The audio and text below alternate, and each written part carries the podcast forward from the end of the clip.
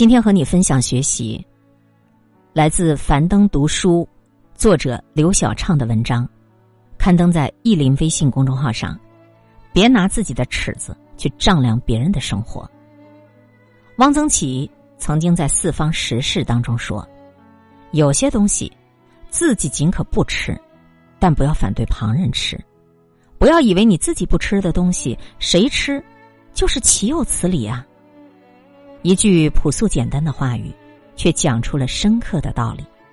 生活中，很多人总是习惯用自己的见解和认识去评判身边的人和事，觉得不符合自己的三观，便是非愚即错，要么你就愚蠢，要么你就是错的。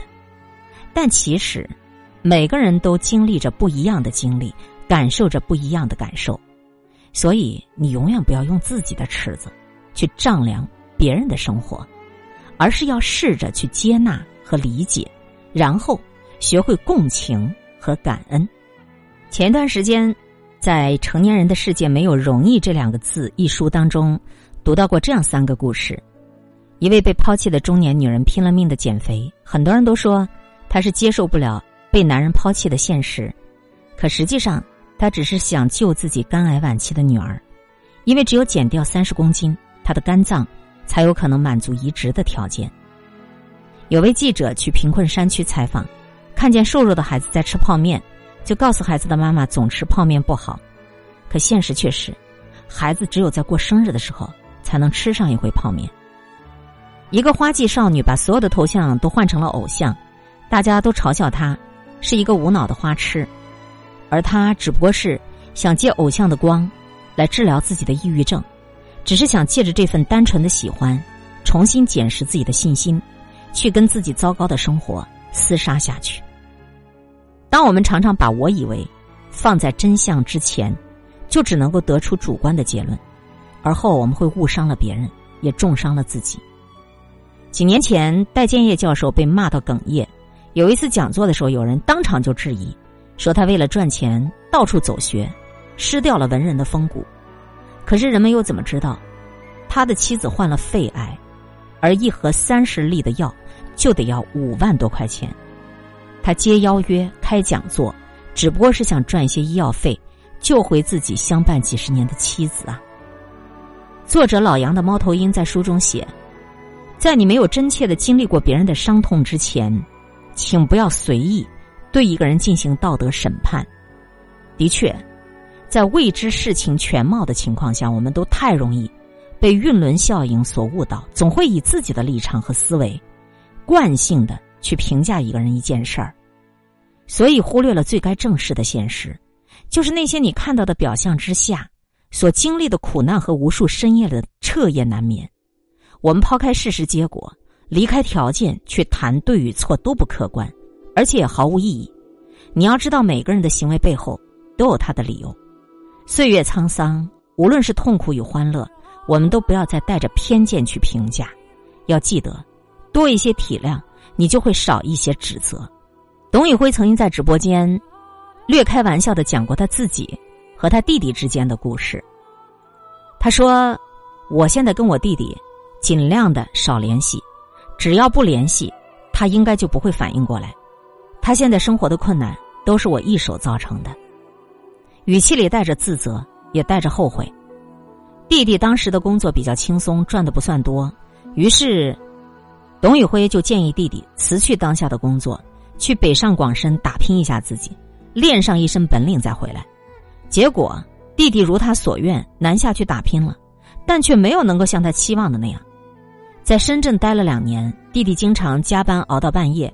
却没有赚到钱，甚至都要交不起房租，养活不了自己，无可奈何，只能又回到老家。讲到这里，董宇辉说：“后来我就再也不敢给人乱建议了。我们偏颇，我们片面，我们狭隘的思想不足以去指导别人的人生。”这句话，他真的是说出了自己的内心感受，也引起了无数人的共鸣。作为家里人，我们会不自觉的以自己对于世界的认知。去为别人去规划未来，去为别人去指点江山，是真心为你好，但也忽略了对方愿意不愿意、需要不需要、适合不适合。闺蜜买房子，你说你一定要买位置好的，你却没有考虑到她的预算问题；外甥报志愿，你说一定要选大城市的，却不知道他不想离父母太远；同事办婚礼，你说你一定要人多热闹，却忽略了双方家人都习惯低调。偷影子的人当中有这样一句话：你不能干涉别人的生活，就算是为了对方好，这是他的人生。而人之患，也正因为好为人师，太多时候我们都没有觉察到自己的热心已经超过了别人能够接受的界限，甚至成了道德绑架。每个人都是自己故事的主角如果对方没有主动的来寻求你的帮助，我们就不要自以为是的去替别人做主。毕竟我们的认知有限，千万不要因为自己片面的想法，把别人的人生指错了方向。你要知道。每一个人的决定背后都有他的原因。这个世事变化，无论对和错，我们都不要再好为人师的去指点。记得，你少一点干涉，你就会少一些后悔。听到过这样一句话：有一些事我没办法理解，不代表这件事就是错的；有些东西我们没有见过，不代表它就不存在。生活里。如果总是以自己的标准去判断别人生活的答案，就难免偏颇鲁莽。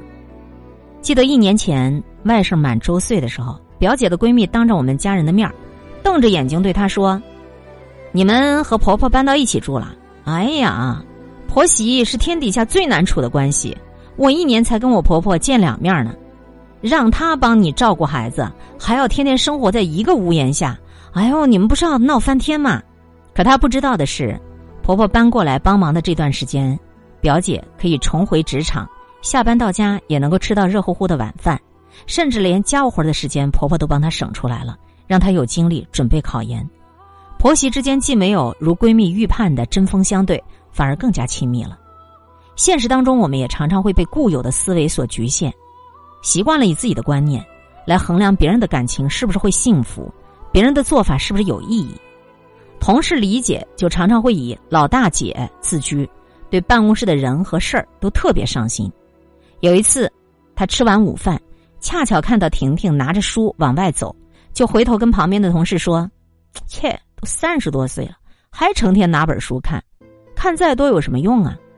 一天就中午这点休息时间，给自己搞那么累干嘛呀？不多赚一分钱呢。”其实，从婷婷来到公司。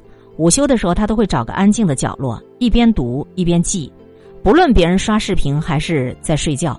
两年过去了，他在平台上分享了他一百多篇笔记，成了一个文化博主，也有了副业的收入。庄子有言：“子非鱼，安知鱼之乐？”你觉得没有用的东西，可能是别人的热爱；你觉得浪费时间的事情，别人也许会乐此不疲。世事纷繁复杂，三观不分高下。很多时候，价值不一定非得要以金钱来界定，生活的意义也不需要以别人的嘴来断定。你要知道，每个人的三观里其实都藏着他的经历。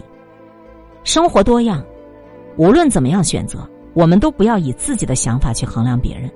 记得多一些理解，你就会多一些尊重。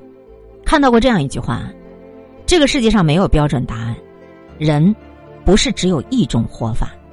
深以为然。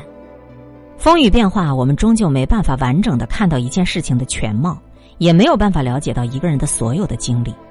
坚持自己的同时，也要记得尊重别人，不以自己的立场去评价，不以自己的认知去指点，不以自己的三观去衡量，放下偏见，给予对方更多的理解和自由。愿我们都可以沉淀自我，包容别人，不内耗，不外求，活得坦荡。过得顺意。今天会遇见什么人，会发生什么事，都有各种意想不到的可能性。分享传播有力量的文字，亲近感受真善美的观点和态度。空中和你相互勉励，保持微笑、淡定、从容的好心态。祝福有缘分在这里遇见的你，身体好，心情好。我是海林，欢迎来听，一切刚刚好。本节目由喜马拉雅独家播出。欢迎订阅个人微信公众号“海林”和一切刚刚好。